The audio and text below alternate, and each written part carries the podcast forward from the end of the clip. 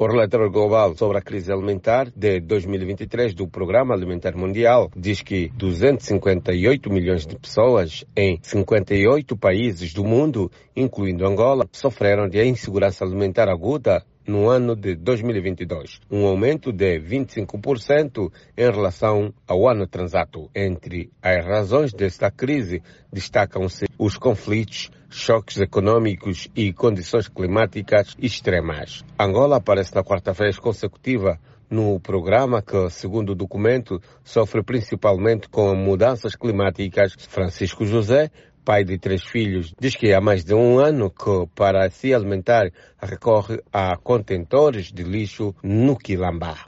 Estou a passar mal com a fome. Da fome que o pai está me ver, estou a viajar nesses placas, a, a, a lata, para mim conseguir pão de cada dia, para mim consumir. Se não conseguir, se não conseguir vou dormir a fome. Ah, já alguma vez dormiu a fome? Sim, antes, antes das festas do bom ano, fiz uma noite a fome. Agradeço uma vizinha que foi me levaram um prato de fãs um peixe. E por que que passa fome? Aqui desde que eu iniciei a recolher aqui lixo já estou a completar um ano e um mês.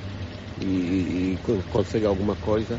Bom, eu consigo um bocado de lata, de pesar, de pesar, bater uns dois mil, ou três mil, pois consigo comprar uma coisa, estou que fica, primeiro compro um par de chinelo, uma camisola, Fernando Candua, de 38 anos de idade, afirma estar sem emprego e sem apoio do governo. Passa fome, por isso, na maioria das vezes, tende a recorrer às lixeiras em Viana para poder se alimentar.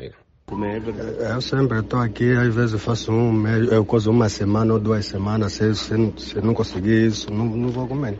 Não tem ninguém que me apoia para me dar de comer. Vivo sozinho, não tenho mãe, não tenho pai. O governo ajuda?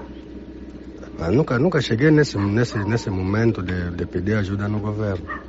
O pároco da Igreja Católica, Padre Pio Acussanga, que trabalha na zona dos Gambos, na província da Huila, diz existir casos extremos de fome e falta de água as vulnerabilidades só diminuem, mas não desaparecem. É necessário um outro investimento, um investimento a curto prazo, para se, ter um programa sério de se tomar conta dos vulneráveis. Aqueles que já são naturalmente vulneráveis, falamos dos idosos, falamos dos doentes crônicos. É, e aqui o índice de malnutrição, enfim, de vulneráveis, de idosos, é, é preocupante. Para Rafael de Moraes, coordenador da SOS Habitat, a falta de fiscalização dos planos do executivo estão na base dos falhaços dos projetos do governo angolano. Por que, que a fome continua se por acaso existem essas políticas feitas no papel? É ali a questão que se coloca. Então tem que haver uma grande fiscalização para saber se o que está no papel está a se cumprir na íntegra. A Voz da América tentou o contato com o Ministério da Ação Social, Família e Promoção da Mulher, mas não tivemos qualquer resposta. Coquimucuta, Luanda.